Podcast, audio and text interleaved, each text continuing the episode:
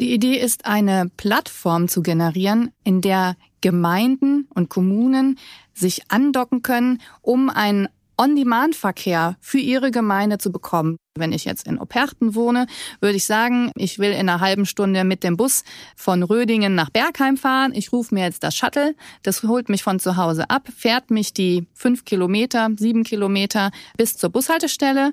Und von da aus kann ich dann mit dem normalen Bus von Rödingen nach Bergheim bis ans Rathaus fahren. Hi und hallo, herzlich willkommen zu den Reviergeschichten. Mein Name ist Thorsten Knippertz und viele fragen sich, was ist das Rheinische Revier und was sind seine Geschichten beziehungsweise die der Menschen, die dort wohnen? Was ist die Gegenwart mit dem Kohleausstieg? Wie soll die Zukunft ohne Kohle aussehen? Und ein ganz wichtiges Thema ist natürlich nicht nur im Rheinischen Revier, aber da auch ganz besonders der ÖPNV, der öffentliche Personennahverkehr. Warum dort ganz besonders? Nehmen wir ein Beispiel, die Sophienhöhe. Das ist eine Abraumhalde am Rande des Hambacher Tagebaus, schön bepflanzt, auf 13 Kilometern Fläche, circa 300 Meter über dem Meeresspiegel. Aber seit es diese Sophienhöhe gibt, da können die Menschen, die rechts vom Hambacher Tagebau in Elsdorf wohnen, nicht mehr zu Fuß nach Niederzier laufen, das links vom Hambacher Tagebau liegt. Nur als Beispiel. Und überhaupt, der Straßenverkehr verursacht nach der Energieerzeugung und Industrie den größten CO2-Abdruck, nämlich knapp 20 Prozent. Und deswegen, je schneller man von spritfressenden Autos wegkommt, desto besser. Und wie genau das gehen kann, das hat sich Ruth Lengner, Mitarbeiterin der Stadt Bergheim, ausgedacht. Sie ist dort Managerin für Strukturwandel und jetzt hier bei mir im Studio. Hallo, Frau Dr. Lengner. Hallo, schönen guten Morgen. Ich freue mich, dass Sie da sind. Wir sprechen über Ihr Projekt, das da heißt Kraftraum Shuttle. Dazu später mehr, aber jetzt schon mal vielleicht ganz kurz anreißen, was ist die Idee?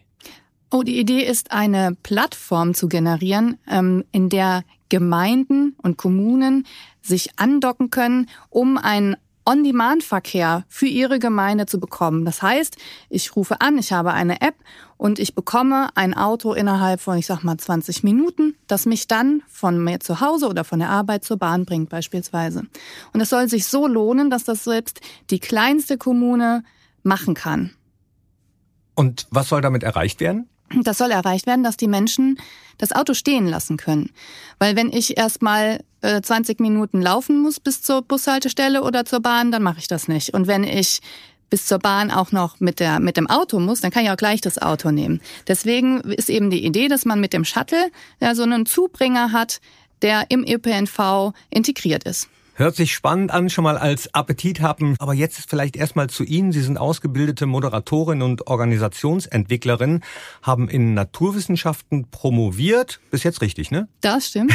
Sie interessieren sich für die Energiewende, für Klimaforschung, wunderbar fürs Rheinische Revier und auch äh, für die Welt als solches und haben am Forschungszentrum Jülich als persönliche Vorstandsreferentin im Bereich erneuerbare Energien gearbeitet. Jetzt sind Sie, in, stimmt das nicht? Nee, ich war tatsächlich nicht im Bereich der erneuerbaren Energien. Da habe ich ähm, promoviert im Bereich der erneuerbaren Energien, bin dann aber geswitcht und bin zum Beispiel in der Neuroforschung äh, gewesen als Referentin. Ah, okay. Ja. Geswitcht sind Sie dann nochmal, nämlich jetzt äh, nach Bergheim geswitcht. Genau. Wie sind Sie dahin gekommen? Ja, das war ein ganz, ganz wichtiges Thema, dieses Thema Strukturwandel. Und ich bin ja immer mehr aus dem Bereich der Forschung, immer mehr Richtung ähm, erstmal Forschungsmanagement, dann noch mehr Richtung Management, noch weniger Forschung.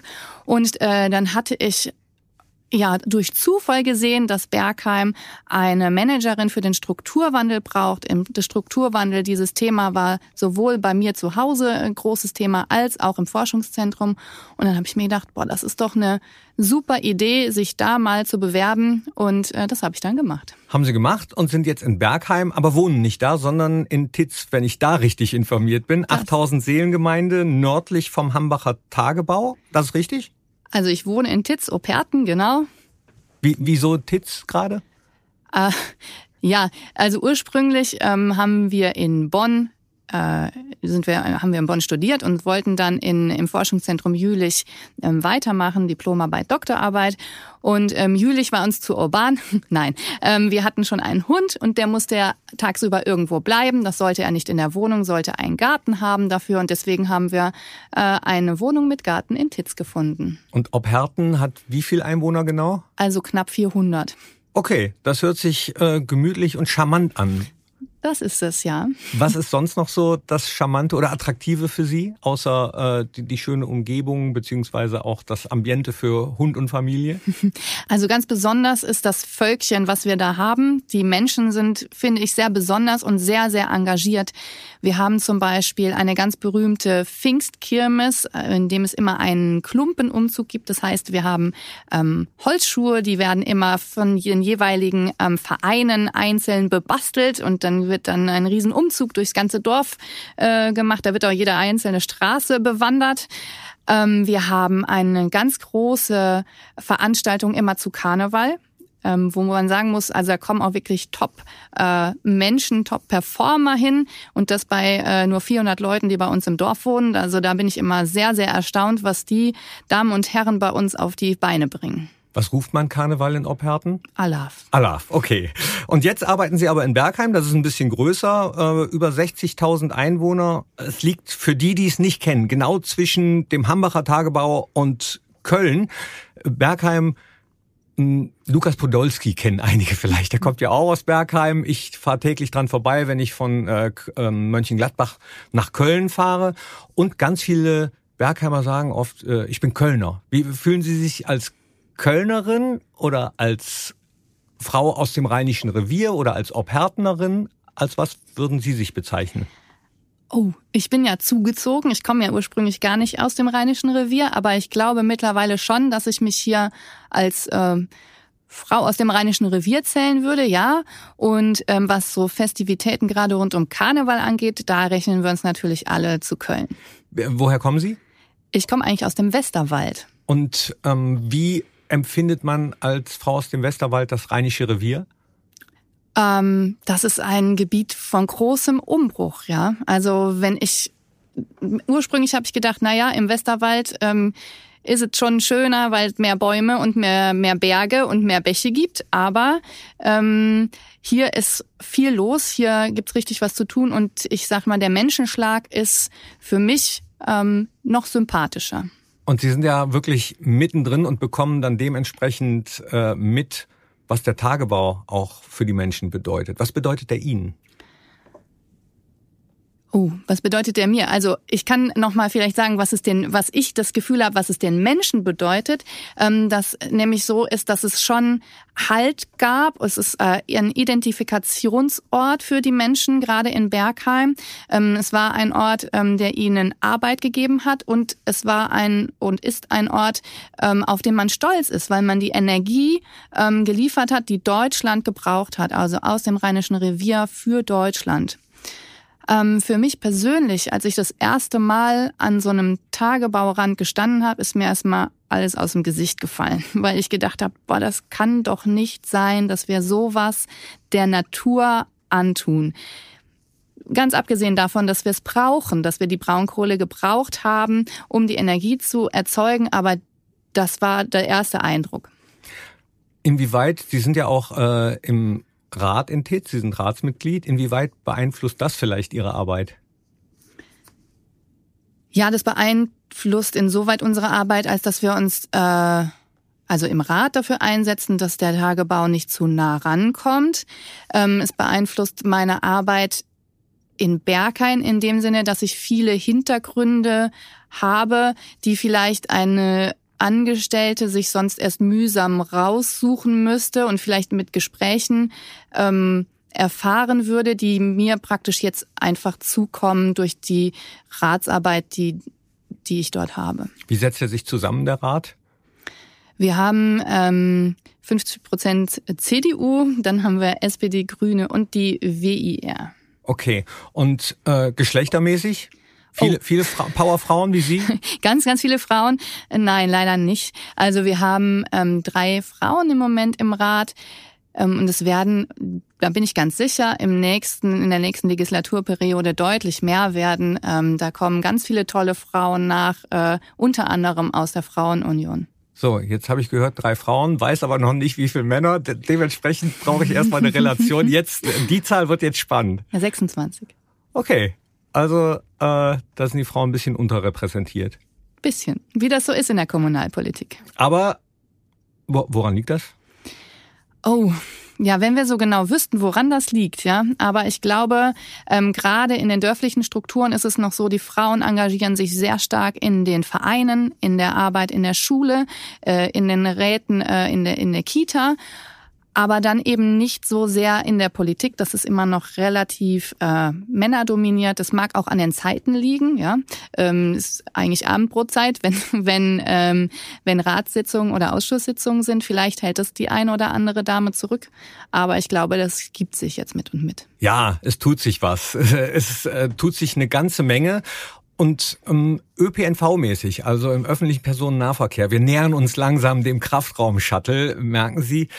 Dann muss ich mal kurz zurückdrehen. Ich habe ja mal bei Welle West gearbeitet, Radio für den Kreis Heinsberg. Und äh, es ist lange her, deswegen kann ich es gestehen. Ich musste mal für einen Monat meinen Führerschein abgeben und musste die Frühsendung moderieren. Da musste man so um vier Uhr morgens da sein. Oh, in hat Sie ein Fahrrad?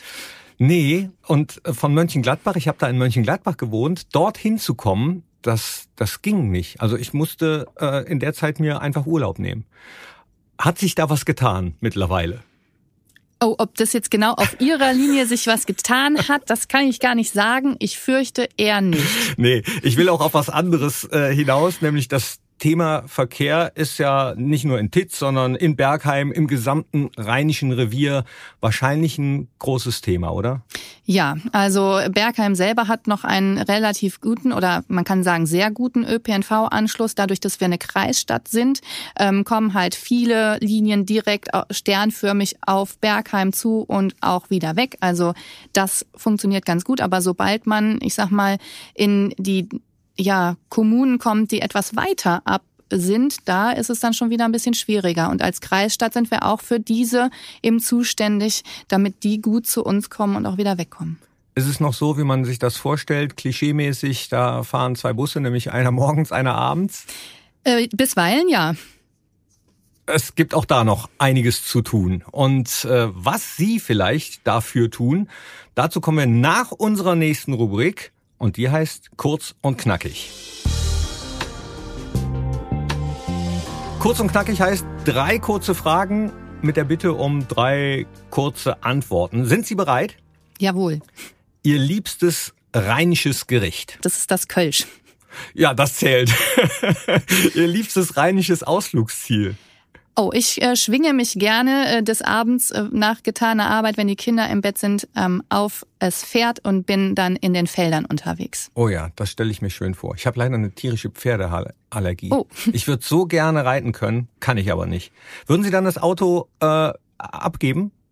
Wenn wenn Sie nur mit dem Pferd unterwegs sein könnten? Oh ja, das fände ich ganz toll. Okay, vielleicht eine andere Start-up-Idee. Mal gucken. Ihr liebstes Fest im Rheinischen Revier. Einige haben wir ja schon anklingen hören. Ja, das ist auf jeden Fall die Pfingstkirmes in Operten. Die ist es. Die, die ist es. Die wird's dann sein. Dann, äh, weil wir die ja schon vorweggenommen haben, würde ich nochmal schnell eine einschieben. Gibt es ein schönstes Erlebnis im Rheinischen Revier oder eine schönste Geschichte? Ja, ein Schwank, den hatten wir äh, tatsächlich im Zusammenhang mit dem Kraftraum-Shuttle. Wir haben einen kleinen Trailer gedreht gehabt ähm, für eine Veranstaltung im Rhein-Erft-Kreis und wir haben da schon einen einen äh, ein Shuttle, das so ausgezeichnet war. Da stand groß Kraftraum-Shuttle drauf und mit dem sind wir durch die Gegend gefahren und haben diesen Film gedreht und die ersten wollten schon mit einsteigen. Ja, okay. Da sind wir auch direkt beim Thema Projekt Kraftraum Shuttle, was Sie sich ausgedacht haben. Oh, ja, das ist vielleicht ein bisschen zu viel des Lobs. Alleine haben wir, habe ich mir das nicht ausgedacht. Das ist äh, schon eine Idee gewesen, die kam schon länger aus der äh, Verwaltung heraus, nämlich dass wir so eine, ja, einen On-Demand-Verkehr ähm, anbieten für unsere Bürgerinnen und Bürger. Und wie genau das aussehen soll, das hat sich jetzt innerhalb von zweieinhalb Jahren wirklich mit und mit ähm, entwickelt. Und wer hat diese Idee gehabt? Kann man das sagen noch oder nachvollziehen? Also ich glaube, ursprünglich ähm, hatte das als erstes einmal öffentlich gesagt unsere Beigeordnete, das ist die Claudia Schwan-Schmitz. Okay, und daraus hat es sich dann entwickelt und dann beantragt man wahrscheinlich Fördergelder und äh, dann entscheidet sich, kann man so ein Projekt weitermachen oder nicht? So ist es. Also wir haben versucht, Fördergelder zu beantragen und haben das natürlich auch gemacht. Das war vor zweieinhalb Jahren das erste Mal. Und da war es tatsächlich noch so, dass wir gesagt haben, wir wollen nur, dass es diesen On-Demand-Verkehr gibt. Das gibt's aber jetzt schon ziemlich häufig und das, da kriegt man keine Fördergelder mehr für. Und dann war eben die Aussage, was ist denn wirklich das Problem? Wo liegt die Not der Gemeinden und Kommunen?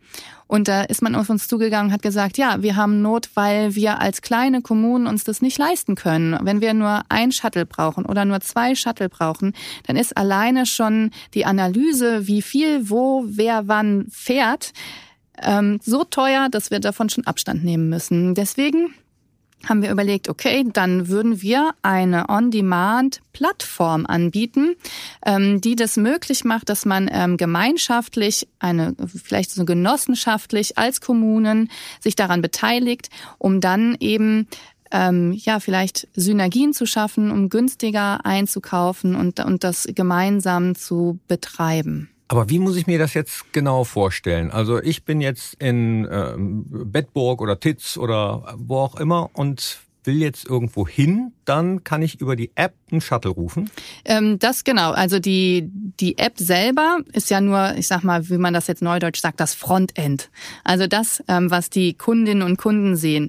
Und ähm, das Kraftraum-Shuttle selber, diese ähm, ja, ich sag mal, Entität, diese Dienstleistungsplattform, die macht es eben möglich, dass diese Shuttle kommen. Die kann zum Beispiel diese Shuttle auch bereitstellen. Und ich, äh, wenn ich jetzt in Operten wohne, würde ich sagen, ähm, ich will in einer halben Stunde mit dem Bus ähm, von Rödingen nach Bergheim fahren. Ich rufe mir jetzt das Shuttle. Das holt mich von zu Hause ab, fährt mich die fünf Kilometer, sieben Kilometer äh, bis zur Bushaltestelle.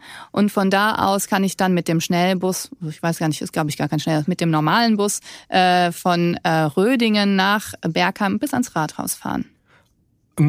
Jetzt, jetzt bin ich böse und sage, okay, dann könnte ich mir ja theoretisch auch ein Taxi rufen. Was ist dann der Vorteil von dem Shuttle?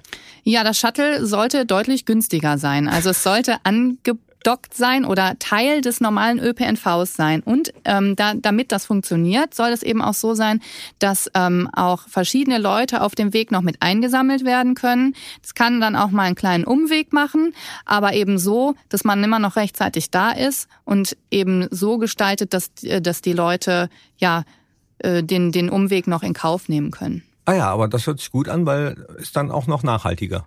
Das ist das Ziel. Ah, was gibt's denn noch für Ziele?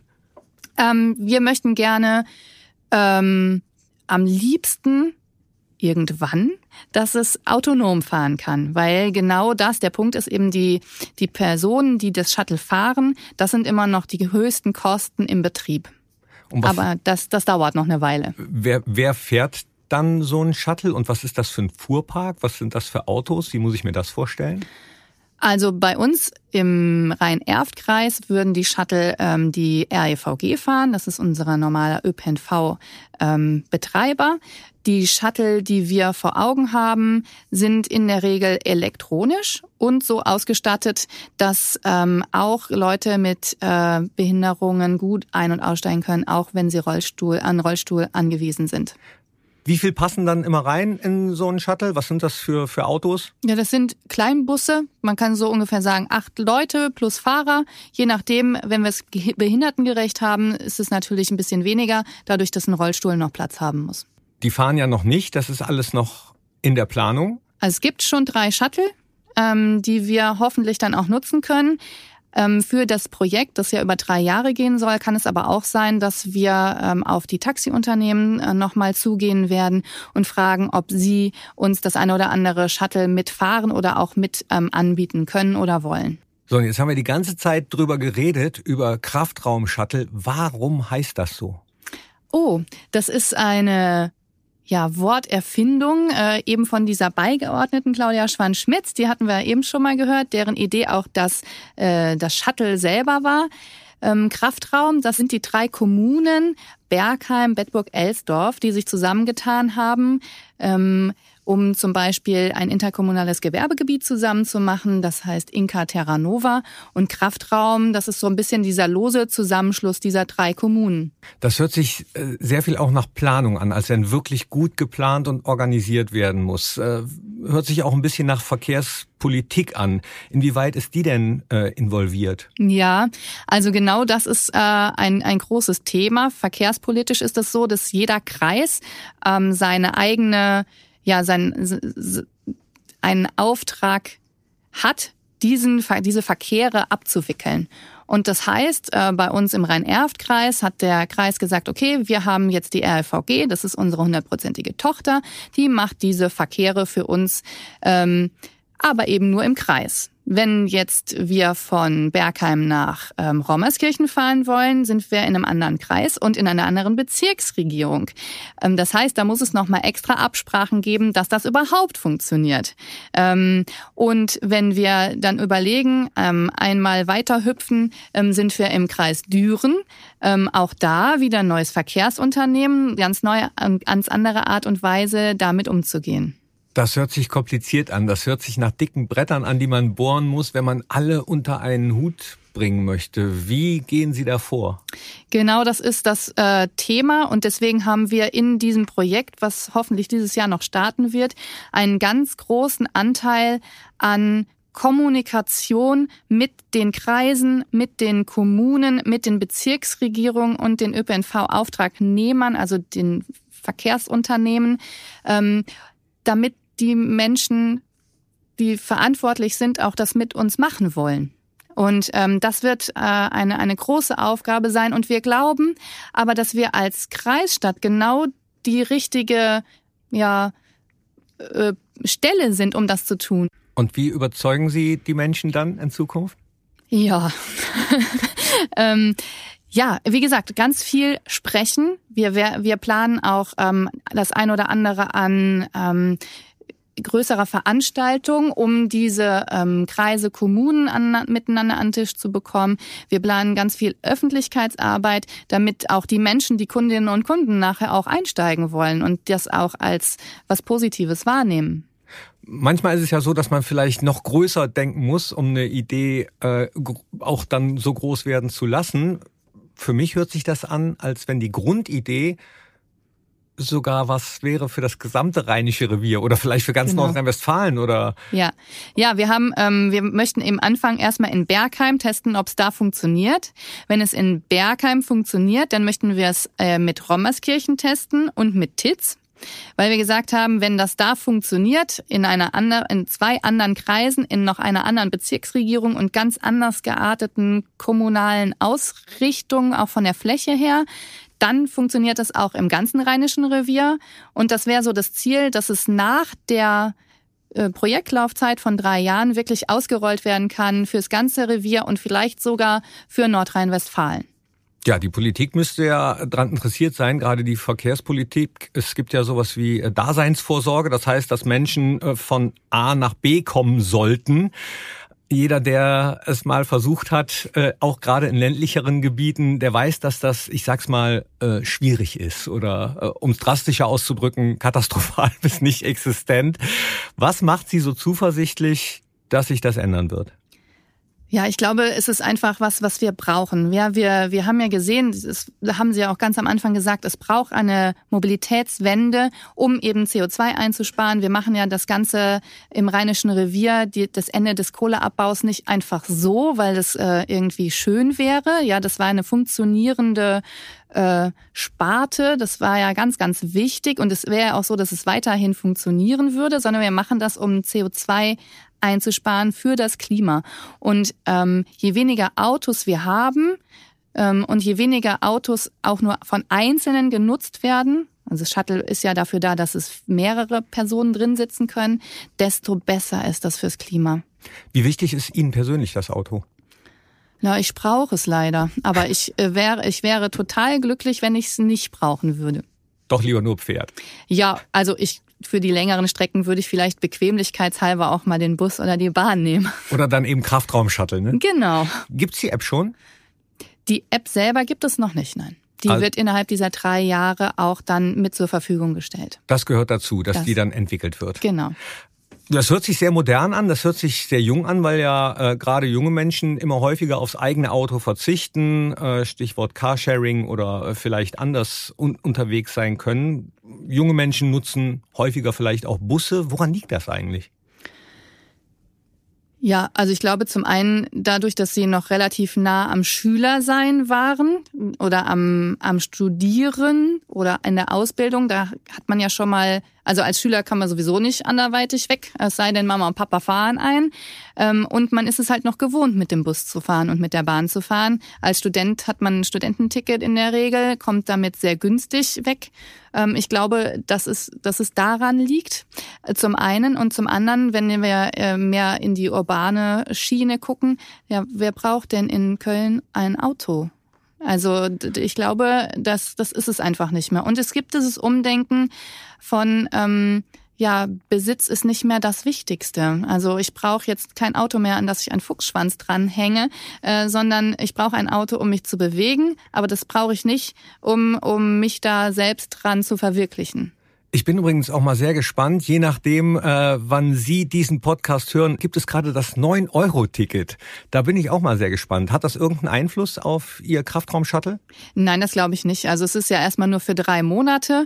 Und ähm, ich sag mal, das Kraftraum-Shuttle oder die Shuttle, die nachher mit dieser Plattform Kraftraum-Shuttle fahren. Es muss ja nachher, kann auch nachher Mobiliner oder irgendwas anderes, Roki-Bus sein, die diese App nutzen oder das Hintergrundsystem nutzen. Es muss nachher nicht das Kraftraum-Shuttle überall rumfahren. Also es könnte nachher überall draufstehen, powered by Kraftraum-Shuttle. Ähm, die sollen ja zum ÖPNV gehören und würden dann, wenn das weiter ausgelegt werden würde, das 9-Euro-Ticket damit auch fahren können. Auch nachts übrigens. Das ist ja gerade für junge Leute vielleicht auch nicht ganz uninteressant. Ja, das wird äh, nochmal zu prüfen sein. Also in der Regel, wir können uns vorstellen, das für Bergheim 24-7 anzubieten. Aber wir wollen insgesamt eine Potenzialanalyse machen ähm, für das ganze Rheinische Revier, um zu gucken, wo braucht man denn noch wie viel Shuttle, um wirklich alle Menschen ordentlich an den ÖPNV anschließen zu können. Und da gucken wir dann eben auch drauf, was passiert denn nachts? Brauchen wir nachts noch was? Und da gucken wir uns Bewegungsdaten an, um wirklich auch den, den Bedarf abfangen zu können. Also es ist alles noch in der Planung. Was wäre denn Ihre Idee oder Ihre Wunschvorstellung? Wie viel weniger Autos soll es zum Beispiel geben? Wie viel sollen eingespart werden? Oh, alleine durch das Kraftraumshuttle oder insgesamt? nee, durch das Kraftraumshuttle. Hm. Also ich glaube, wenn es wirklich ausgerollt werden würde auf das ganze Rheinische Revier und wir das flächendeckend anbieten, könnte man ein Drittel der Autofahrten sparen in jedem Fall. Ein Drittel, hört sich gut an. Jetzt müssen wir eins noch erklären. Bei uns in Deutschland funktionieren manche Sachen ja nicht so gut. Wir haben es eben schon mal kurz angerissen, weil Zuständigkeiten dann oft an der Gemeindegrenze, an der Kreisgrenze enden.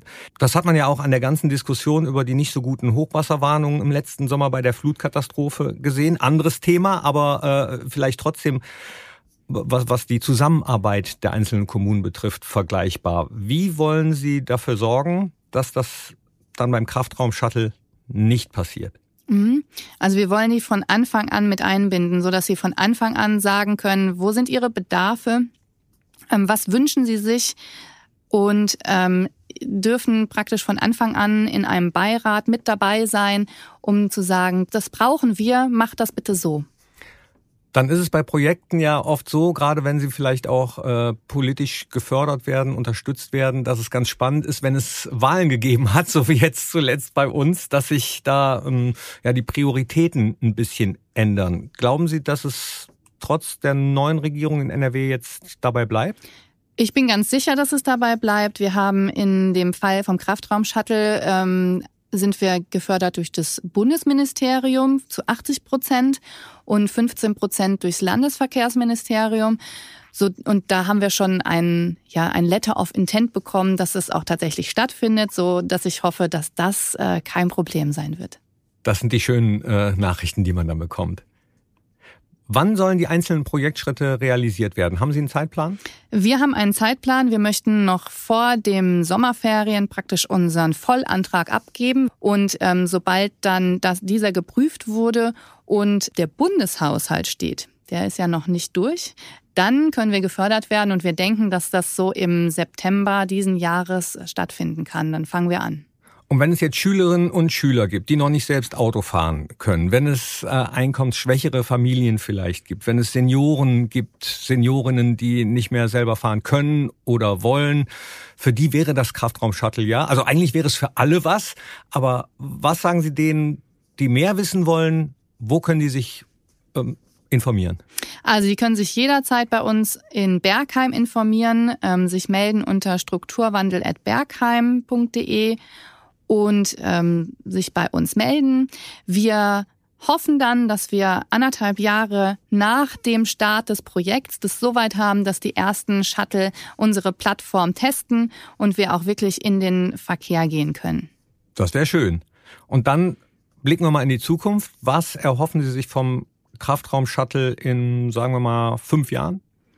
Ja, ich denke, in fünf Jahren wäre es toll, wenn das flächendeckend im Rheinischen Revier eine Möglichkeit gibt, eben als Zubringer zu großen Busverkehrsrouten oder zum, äh, ja, zum Schienenverkehr, dass, dass wir überall einfach mit einer App anrufen oder die App nutzen können. Wir werden abgeholt und brauchen das Auto nicht mehr aus der Garage zu holen. Das wäre Mobilität im Rheinischen Revier. Und jetzt blicken wir mal noch weiter. Mobilität im Rheinischen Revier in 40 Jahren? Ja, dann ähm, ist es noch einfacher, weil oder noch günstiger. Ähm, dann kommt nämlich das Shuttle von alleine gefahren. Wir brauchen keinen Fahrer mehr. Das heißt, die Kosten äh, können niedriger sein. Und ja, dann brauchen wir noch nicht mal mehr die Garage, außer um unser Gerümpel abzustellen und ähm, haben dann nicht unser Auto drinstehen. Das hört sich sehr visionär an, aber schön. Ja. Hoffen wir, dass das so sein wird. Dann haben wir hier drüber geredet in unseren Reviergeschichten. Vielen, vielen Dank. Und vielen Dank äh, auch an euch alle, an Sie alle fürs Reinklicken. Und ich glaube, wir können alle mitnehmen, es bewegt sich was in Sachen ÖPNV im Rheinischen Revier. Und dass es vielleicht doch noch realistischer wird, dass die Abhängigkeit vom eigenen Auto weiter sinkt. Vielen Dank, Dr. Ruth Lengner, dass Sie Ihre Idee heute mit uns geteilt haben. Sehr gerne. Und damit sind wir auch schon am Ende unserer heutigen Episode. Vielen, vielen Dank fürs Zuhören. Gerne weitererzählen, Freunden, Familien, Bekannten von unserem Podcast, von den Reviergeschichten, die Geschichten, die die Menschen im Rheinischen Revier bewegen. Podcast abonnieren, dann verpasst man keine weitere Folge. Auch gerne teilen und liken auf den einzelnen Social Media Plattformen und dann beim nächsten Mal gerne wieder dabei sein, wenn es heißt Reviergeschichten. Ich sag Tschüss, bis zum nächsten Mal.